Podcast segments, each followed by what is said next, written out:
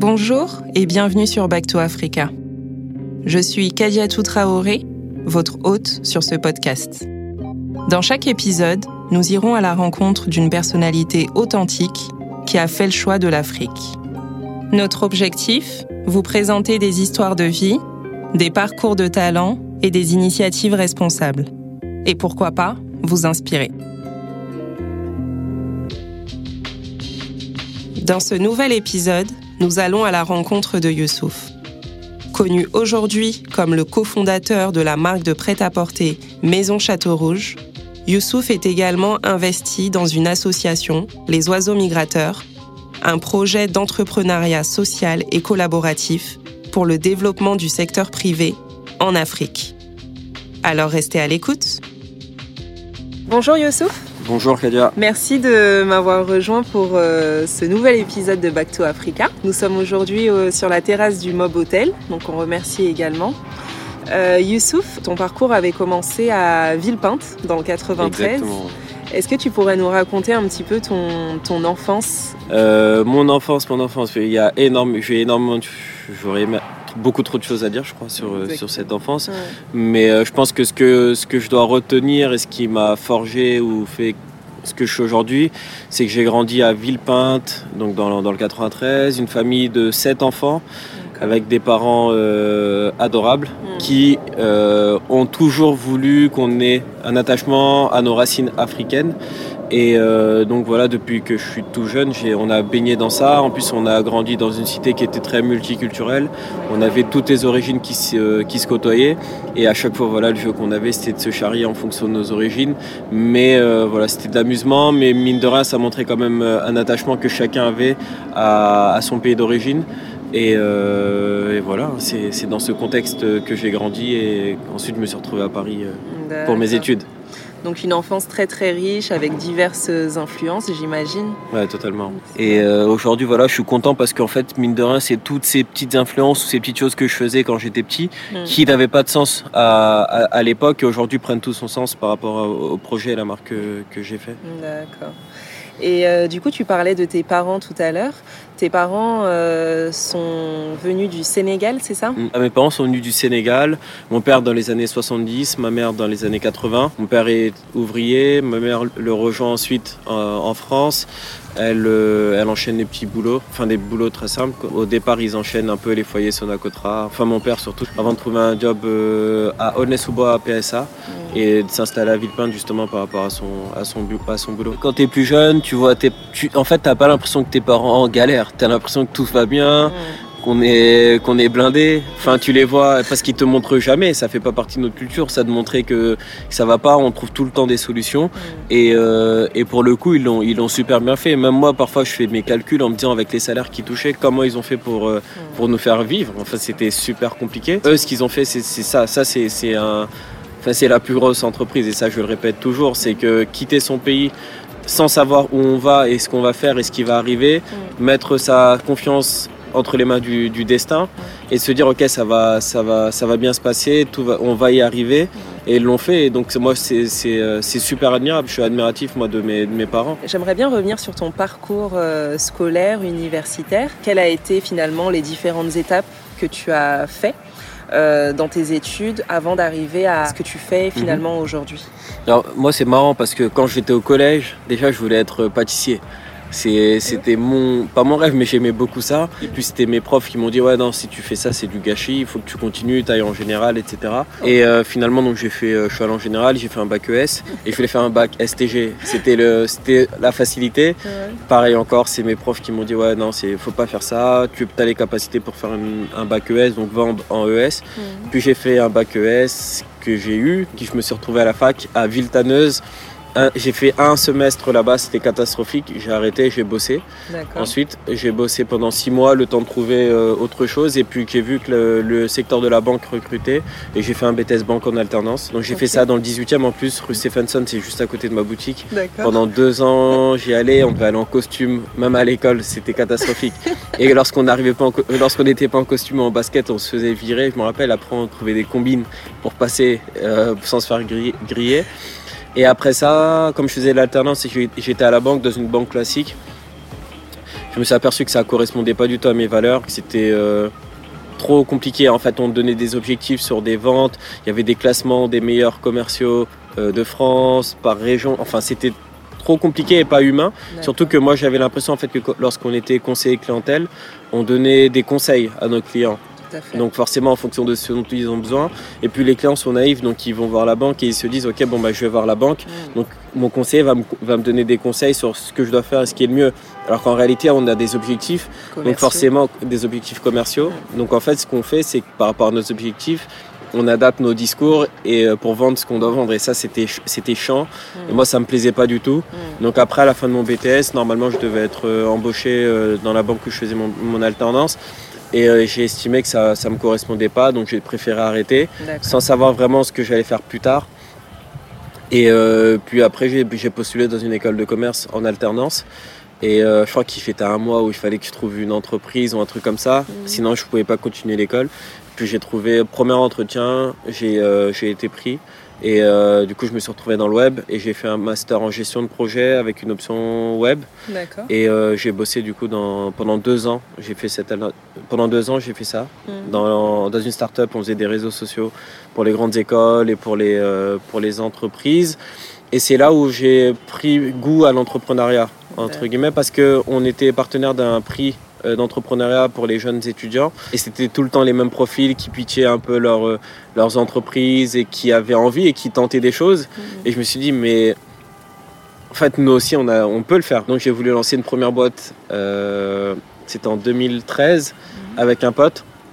C'est toujours dans la mode, mais euh, en plus on est arrivé sous finaliste d'un concours GSVC. C'est un concours d'entrepreneuriat social de l'ESSEC et de l'Université de Berkeley. Et, euh, et, mais euh, ça coûtait trop cher à faire et j'avais pas d'argent.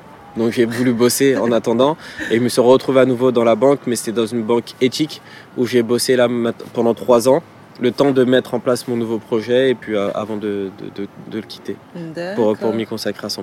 Voilà, en gros. Donc beaucoup de patience et de résilience. énormément. Bah, en fait, c'est ça, mine de rien, c'est. Ah, en fait, tu t'aperçois que chaque expérience, chaque truc que tu as fait, mm. oh, ça t'apportera quelque chose dans ta vie. Enfin, il faut juste prendre le temps de s'écouter et de comprendre pourquoi tu devais passer par là dans ton chemin. Mm. Mais chaque chose a son, rien n'est fait au hasard. Enfin, tout, tout, ce que tu fais, c'est de l'expérience, ça t'apporte quelque chose. Même si tu le sais pas sur le moment quand tu le fais, parfois ça peut être chiant, tu comprends pas pourquoi tu es là, tu as envie de tout quitter. Mais il faut, faut être patient, continuer, et ça apporte toujours quelque chose. Il n'y a rien qui est fait au hasard. Ça, c'est ce que je, ce que mes parents m'ont appris depuis que je suis petit. Et c'est ce que je suis en train de comprendre aujourd'hui. Ok, c'est super intéressant. Et du coup, moi, j'avais également une question sur euh, comment tu en es arrivé finalement à, la mode. Tu hmm. nous expliquais euh, la banque, l'entrepreneuriat euh, social et pourquoi ce choix également de s'orienter vers la, mode plutôt orientée, en, tout cas avec des grosses influences africaines? Alors, bonne question ça. La mode, la mode, la mode. J'ai toujours aimé les, vêtements, les marques, les histoires des marques. Mhm. Même pendant les Fashion Week, je regardais tout le temps les, euh, souvent parfois les défilés, mais surtout les street style, ce qui se faisait en dehors. Je suivais beaucoup de blogs autour de la mode, mhm. mais je m'intéressais pas uniquement à la mode et à l'art et au design en, globalement. je, suivais beaucoup, beaucoup de, sites autour de ça. Mhm. Et ce qui m'intéressait le plus tout le temps, c'était les histoires qu'est-ce que la marque raconte, quel est l'univers. Euh, et, lorsque c'était cohérent, ça me plaisait bien. Donc j'ai toujours euh, regardé ça, acheté des vêtements, mm. mais je me suis jamais dit que j'allais lancer une marque. Ça, c'est, je me suis jamais dit ça. Du coup, Youssouf, tu évoquais euh, finalement ton, ton envie de, de, contribuer en tout cas au développement euh, du continent africain. Mm. Euh, Est-ce que tu pourrais nous expliquer plus en détail ce que tu as mis en œuvre finalement pour aller dans ce sens? Mm-hmm. En fait, même par rapport à ce que nos parents nous ont inculqué, c'est que depuis, en fait, eux déjà à leur niveau, ce qu'ils faisaient, c'est qu'ils envoyaient tout le temps de l'argent. On écrivait les courriers, je crois que j'étais en primaire, si je dis pas de bêtises, on écrivait les courriers pour nos parents puis après, on note, après, ils mettaient un billet dans, dans l'enveloppe, puis on notait le, le montant. Et puis on faisait voilà, une dizaine d'enveloppes euh, que, que, mes parents remettaient à la personne qui voyageait et qui devait remettre à chaque personne sur place. Donc il y avait ça. Ensuite, après, il y a eu les Western Union qui a apparu. Donc là, c'était plus rapide, on faisait les envois comme ça. Mais euh, ça faisait partie de notre culture. Enfin, c'est quelque chose qu'on a vu depuis tout jeune. Et euh, moi, depuis que je suis en âge de travailler, ben pareil, nos parents nous demandent si on peut aussi contribuer. Et c'est euh, même nous on le fait avec plaisir parce que voilà, pour nous c'est logique. Pour moi, mes parents, c'est leur mission. Enfin, chacun, chaque personne a une mission entre guillemets. Il faut savoir quelle est sa mission, mais chacun a sa mission et eux c'est leur mission. Et puis euh, nous, c'est normal pour nous de continuer et de faire en sorte qu'ils accomplissent leur, leur, mission. Et j'ai fait l'alternance moi dès que j'ai après le bac, donc j'ai fait tout de suite de l'alternance. Parce que, bon, j'avais fait un peu de la, fac, mais après j'ai fait l'alternance parce que bah, déjà on n'avait pas les moyens de financer des grandes écoles, tout simplement. Déjà, je savais même pas que ça existait avant, les grandes écoles. Mais après, voilà, on n'avait pas les moyens de se payer des, écoles, donc faire l'alternance c'était simple, c'était bien, parce qu'on avait, on était rémunérés, et puis ça a enlevé cette charge à, nos parents, donc c'était parfait. Et tout le monde a fait ça à la maison, tous mes frères et sœurs aussi, pareil, ouais. Et euh, donc depuis 18 ans, pareil, j'envoie des sous. Donc là, ça fait maintenant 10 ans. Non, je regarde. Mais depuis 18 ans, voilà, on envoie, on envoie. Et avec mon frère, on réfléchissait, on s'est dit, ok, c'est une bonne idée d'envoyer, c'est bien. Enfin, nos parents ont fait avec leurs moyens ce qu'ils pouvaient. Et je trouve ça assez respectable et c'est euh, grand ce qu'ils ont été capables de faire. Mais aujourd'hui, on est une nouvelle génération. Nous, on est, nés en France. On va avoir des enfants nés en France qui n'auront pas le même lien avec le continent qu'est-ce qui va se passer? Est-ce qu'ils vont avoir le réflexe d'envoyer de l'argent, sachant qu'ils connaissent pas bien la famille sur place? Qu'est-ce qui va se passer? Et c'est là où on s'est dit en fait il faut qu'on trouve des solutions pour un développement économique et social durable. Et pour nous, ça, ça passait par l'entrepreneuriat. Enfin, si tu regardes l'histoire du monde, en fait, finalement, le monde, tout s'est construit, tous les grands changements, ils se sont faits avec l'entrepreneuriat. Et c'est euh, aujourd'hui, on le voit avec un Uber, avec un Facebook, avec un Instagram, avec tous les réseaux sociaux et tous les nouveaux trucs, là, même un, un Tesla, enfin tous ces trucs-là, c'est ces entreprises en fait qui, façonnent le monde et qui le changent. Et quand tu regardes à l'époque, mm. là c'est un truc qui était très mauvais, mais euh, par exemple les, euh, les, euh, les, les, conquistadors, ceux qui allaient découvrir de nouvelles terres, les Espagnols ou les, les Portugais, mais les Espagnols surtout, mm. bah, en fait si tu regardes bien cette histoire, moi je pensais pendant très longtemps je pensais que c'était l'Espagne qui allait conquérir de nouvelles terres, mm. alors qu'en fait c'était pas du tout ça, c'était des mecs, en fait c'est des entrepreneurs qui, euh, qui avait l'idée qui disait ok je vais aller, je vais aller chercher de nouvelles terres. Et ensuite tu avais des investisseurs et l'État qui finançaient ces voyages. Et en fait c'est l'équivalent des entrepreneurs du web aujourd'hui. Et c'est comme ça que le monde s'est construit. Et finalement en fait tu t'aperçois que c'est l'entrepreneuriat. Mm. c'est ça qui change le monde et je me dis, bon, bah, si on veut un développement économique et social durable et un changement au niveau du continent africain, ça doit passer par l'entrepreneuriat. Et c'est comme ça qu'on a réfléchi tout le mouvement des oiseaux migrateurs, qui est un, mouvement qui a pour objectif de participer au développement de TPE et PME africaines. Avec l'amélioration des produits et l'export. Parce qu'une des grosses problématiques qu'on a sur le continent africain, c'est qu'on a beaucoup de matières premières, de grosses, grosses richesses euh, au niveau du sol et beaucoup de matières premières, mais, beaucoup, mais très peu sont transformés sur place. Donc il n'y a pas de création de valeur, pas d'emploi non plus, parce que forcément on exporte des matières premières, et si on exporte des matières premières, on exporte nos richesses et nos emplois. Donc il y a ce gros problème, et donc le chômage aussi est un, gros gros problème qu'on a sur le continent, et le manque d'infrastructures. Donc il y a ça, en fait, on transforme pas, on exporte très peu, et on importe beaucoup. Donc il y avait tous ces petites ces, petits trucs, mais ces gros défis auxquels il fallait euh, trouver des solutions. Et on s'est dit qu'en améliorant les produits, en travaillant avec des entreprises localement, en essayant de transformer des, matières premières localement, créer de l'emploi et exporter pour que justement il puisse euh, se passer quelque chose et un cercle vertueux. Et c'est ce, sur quoi on a essayé de travailler. Et après, on a lancé Maison Château Rouge au départ. Maison Château Rouge, c'était pour nous permettre de financer notre premier projet, qui était un jus de bissap entièrement produit au Sénégal et euh, Maison Château Rouge aussi qui allait nous permettre de pouvoir créer tout un univers, tout un lifestyle autour de la culture africaine mm. parce qu'on s'est dit aussi ok deux choses c'était si on veut exporter des produits africains, il faut qu'il y ait une population qui soit sensible à la culture africaine, qui comprenne et qui ait envie de consommer africain. Et pour qu'ils aient envie de consommer africain, il faut qu'on crée tout un imaginaire, tout un lifestyle autour de l'Afrique, mais où les gens peuvent s'y retrouver, pas seulement la communauté africaine, il faut que ce soit international. Et ça, ça a passé par Maison Château Rouge. Et aussi Maison Château Rouge, c'était une étude de cas aussi pour nous, parce qu'on ne peut pas se permettre de dire, OK, on va aider des entreprises africaines, si à côté, en fait, on n'a jamais rien fait qui a marché. Enfin, c'est prétentieux de dire, on va venir vous aider. Et déjà même le fait de dire on va vous aider, je trouve ça pas, c'est même pas, c'est même pas le bon mot. C'est qu'en fait nous on essaie de, euh, on fait des coopérations. C'est que là par exemple sur le BISAP, en fait on n'aide pas une entreprise, c'est qu'on coopère avec eux, on, travaille ensemble, on revoit le packaging, etc. Puis on leur achète les produits et on les exporte et on les revend ici. C'est ça, l'entreprise elle est autonome, elle fonctionne comme elle a l'habitude de fonctionner. On travaille ensemble sur un, un projet commun, on exporte les produits, on les vend à, on les vend à l'étranger. Et c'est comme ça qu'on essaie de travailler avec, parce que je pense qu'il faut arrêter, voilà, de dire qu'on ont voilà, ils ont la main tendue, on arrive pour, leur, pour, leur, pour les aider. Parfois, ils n'ont même pas besoin de nous. En fait, il faut juste collaborer, travailler ensemble et avancer. Et c'est ce qu'on essaie de faire. Parce que oui, effectivement, le, temps de nos parents, c'est vrai que c'était hyper intéressant de, de, voir tout ça, de voir nos parents envoyer tous les mois de l'argent. On a, je pense, euh, beaucoup d'entre nous ont été biberonnés un peu euh, en, voyant ça. Mm. Maintenant, c'est vrai qu'il y avait un, il y a aussi un sujet de garder sous perfusion les personnes euh, sur place. Donc, je trouve ça mm. hyper intéressant ce que tu dis. Et euh, c'est également une, évolution, une évolution vers quelque chose de, plus collaboratif, mm. de plus... Euh, euh, plus créer un partenariat finalement entre les personnes ici et les personnes sur place pour créer des emplois, créer, créer de la valeur. et totalement.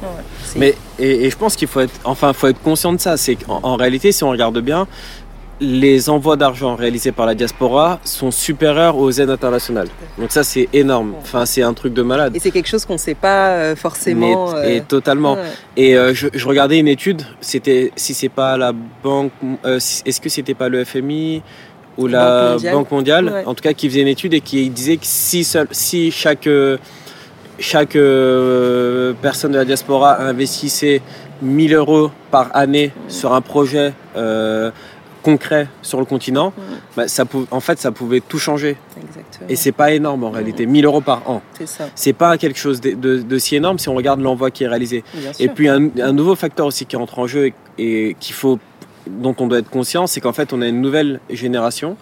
On est né en France, on est né à l'international, et on a cette culture qui africaine qui est présente. Donc en fait, nous, on peut être acteur du changement des échanges entre nos pays, entre guillemets, les pays où on est né hmm. et nos pays d'origine. Enfin, on peut réinventer ces échanges. Et ça, c'est une force qu'on a hmm. et qu'il faut aujourd'hui bah, mettre à. En fait, on, pour moi, c'est obligatoire. En fait, on, a notre, on a notre rôle à jouer et on doit le faire. Et puis, c'est comme ça qu'on va, qu'on va y arriver. Parce que hmm. voilà, aujourd'hui, on est Y a la mondialisation, aujourd'hui tout le monde est connecté, et il faut réinventer le monde.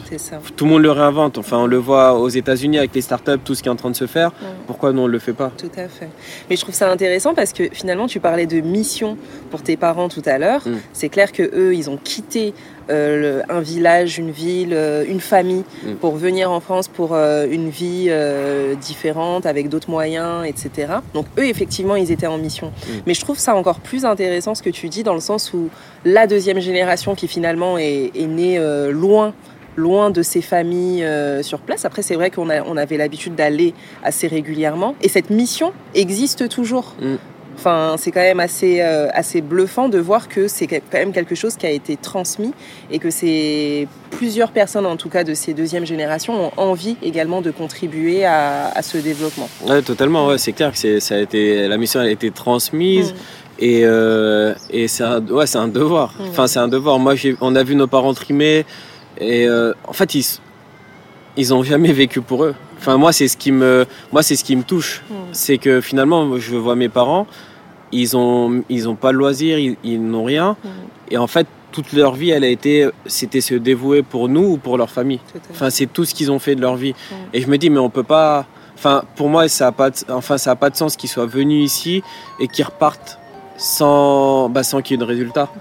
Et, euh, et, pour ça, alors je suis, je suis sûr et je pense que j'ai quelque chose à faire par rapport à ça, mais aussi parce que je pense que le monde aussi évolue et que finalement, en fait, bah, pendant longtemps, on a essayé de trouver des solutions pour, le participer au pour contribuer au développement du continent.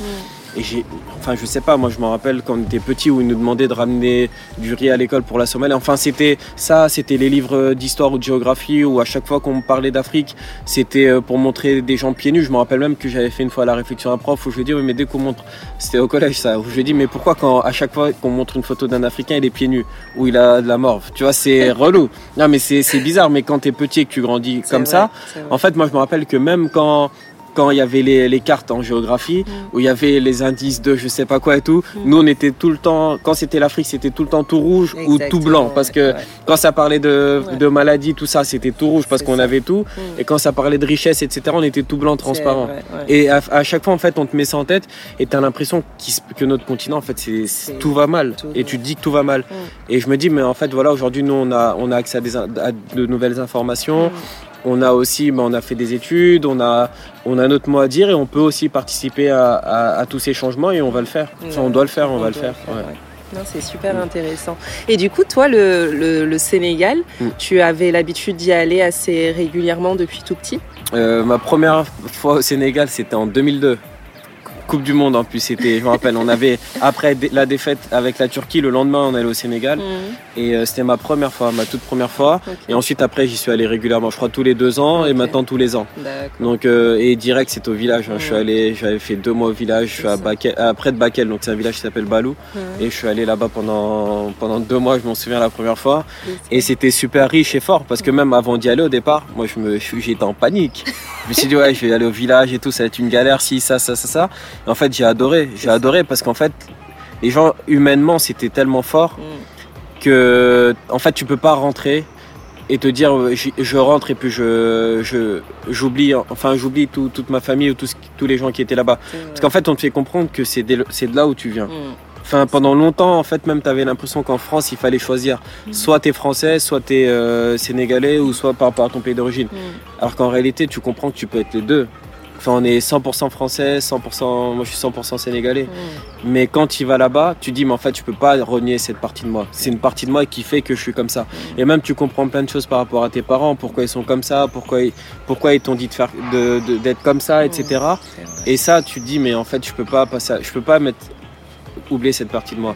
Et c'était super fort et c'est des valeurs, en fait, que tu retrouves pas ici.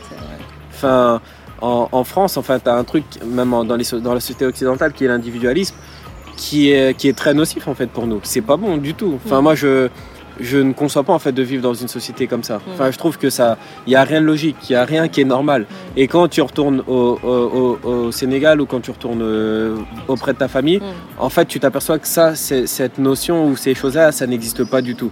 Et c'est là où tu vois la valeur de l'homme et de l'humain. Qu'est-ce que c'est en fait mettre l'humain au centre de de, au, centre de, de, de, ton, de l'existence, de tout. Et, et tu dis, ouais, mais en fait, c'est ça le vrai sens de la vie. Parce que, je sais pas, il n'y a, a pas d'égoïsme comme on peut le voir euh, dans, dans, notre société. Et ça, c'était fort. Et moi, je trouvais ça fort. Et c'est pour ça aussi que j'ai envie de, de me battre pour, euh, pour, euh, pour participer et trouver des solutions pour que ce soit mieux, mieux et plus simple pour eux aussi. Mm. franchement, c'est super passionnant. Je voulais également continuer sur bah, finalement ton projet Maison Château Rouge. Mm. Aujourd'hui, c'est un, enfin, c'est une, véritable success story. On se pose pas trop de questions, on avance. Enfin, c'est marrant parce qu'en fait, mine de rien, on a, on a écrit, on a mis sur papier le projet Les Oiseaux Migrateurs en 2014. D'accord. Et c'est pour ça que je te parlais de mission tout à l'heure, mm. parce que tout ce qu'on a mis sur papier, petit à petit, ça se réalise. Et euh, moi, je trouve que c'est fort. Mm. Et, euh, et euh, non, je sais pas. En fait, après, on garde moi, j'ai, après, voilà, j'ai je garde la, tête sur les épaules et les pieds sur terre. Tant qu'on n'a pas accompli notre projet euh, complètement, hmm. bah, je me dis qu'il n'y a rien qui est fait encore. Donc on avance. Enfin, c'est à chaque fois c'est une nouvelle surprise. On est super content, mais voilà, on sait que ça va, ça, peut, ça tout va très vite et on essaie de, rester focus et puis de se concentrer sur notre projet. Après, c'est beaucoup de travail, on passe notre temps à travailler, donc euh, en fait, on réalise pas vraiment. Je, pense qu'on réalise pas ce qui est en train de se passer. Moi, je réalise pas en tout cas. Je, lorsqu'il faut être là, je suis là. Je fais ce que, on fait ce qu'on a à faire, mais je pense qu'on réalise pas vraiment ce qui est en train de se passer. Et, c'est tant mieux, je préfère que ce soit comme ça. Euh, on arrive à la fin de cette euh, interview. Je voulais avoir un petit peu tes, tes conseils les conseils que tu aimerais partager à des personnes qui souhaitent également se lancer dans l'entrepreneuriat mhm. et plus particulièrement dans l'entrepreneuriat social, euh, social pour l'Afrique finalement? Mhm. Alors, euh, des conseils, ça c'est dur de donner des conseils, parce que je pense que chaque projet est unique et chaque personne surtout aussi fonctionne est unique. Après, ça dépend des motivations, pourquoi on le fait. Mais moi, le, seul conseil que je peux donner, en tout cas, c'est il faut pas trop se poser de questions. Lorsqu'on a une idée, il faut y aller, tester et le lancer. Enfin, c'est le truc le plus simple. Enfin, parce que si on se pose trop de questions, après à la fin, on fait rien du tout. Donc aujourd'hui, on a Instagram, on a les réseaux sociaux, on peut toucher très rapidement beaucoup de monde. Donc il faut tenter lorsqu'on veut faire quelque chose et se lancer. Après, par rapport à, l'entrepreneuriat social, je pense qu'aujourd'hui, en tout cas, on peut plus on peut Enfin, pour moi, ça n'a pas de sens de faire une entreprise sans avoir un impact social.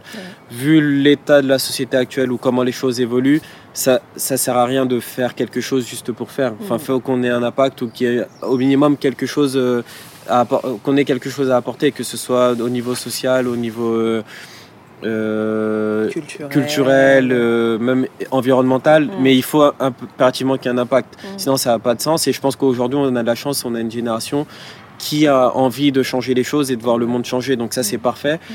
Et juste, je pense qu'il faut le faire. Honnêtement, c'est le, plus, c'est le seul conseil que je peux donner. Et après, si ça marche pas, tant pis. C'est euh, c'est pas grave, il faut réessayer, il faut faire autre chose, mais il faut pas avoir peur de rater. Il faut, faut se lancer, essayer. Après, quand, après, faut pas avoir peur aussi d'échanger, de parler avec les gens, parce qu'avec les échanges, on ajuste nos projets et puis on avance et puis c'est toujours mieux d'avoir des retours. Mm. Et puis ce qui est bien aussi, c'est que même si souvent on va avoir des gens autour de nous qui seront négatifs, Mm. mais lorsqu'ils sont négatifs et qui vous font des retours, bah, ce qui est bien, c'est que et c'est comme ça aussi qu'on s'aperçoit si on est vraiment entrepreneur, Mm. c'est que lorsqu'on te fait un retour qui est négatif sur ton projet, en fait, tu l'ajustes ou tu trouves des solutions de contournement ou comment tu fais pour répondre à ces objections. Mm. Et si- alors, si tu as, si as envie d'abandonner, c'est que tu pas fait pour ça, il faut Mm. arrêter. Il faut être prêt à entendre un peu tout. Quoi. Exactement. C'est ça. D'accord. Et pour conclure, euh, Back to Africa, c'est le nom de ce podcast. Qu'est-ce que ça évoque euh, pour toi, Youssouf? Alors, Back to Africa, ça, évoque beaucoup de choses. Mais je pense déjà, il y y, a, il y a de plus en plus de, de jeunes qui retournent euh, en Afrique pour euh, soit monter des projets ou faire des choses, mais en tout cas qui retournent travailler euh, sur le continent africain. Déjà, ça m'évoque ça tout de suite. Puis après, tu as le... Le retour aux sources. Moi je, moi, je vois ça comme ça, c'est le retour aux sources, c'est le retour à l'essentiel. C'est... Euh... Voilà, faut pas l'oublier, c'est quelque chose qui est super important, c'est qu'on a nos, nos parents qui viennent de là-bas. Enfin, on sait, enfin, même si on n'a pas forcément envie de, de le raconter ou de, de le mettre en avant parce qu'on veut pas se mettre dans une position de victime ou quoi que ce soit, mais on sait ce qu'ils ont vécu, on sait d'où ils viennent. Et pour ça, je pense qu'il faut pas qu'on oublie ça. D'où on vient, quelles sont nos valeurs, ce qui nous anime, faut pas l'oublier. On vient de là et par respect pour nos parents, il faut qu'on il faut qu'on aille le plus loin possible en gardant ces valeurs et en avançant. Merci beaucoup, Youssouf. Merci à toi Et à bientôt. et à très bientôt. Merci. J'en profite également pour remercier nos partenaires, le label Aquaba Music pour cet univers sonore et le Mob Hotel pour son accueil chaleureux. N'hésitez pas à vous abonner sur backtoafrica.co et à nous suivre sur les réseaux sociaux. À bientôt pour un nouvel épisode sur Back to Africa.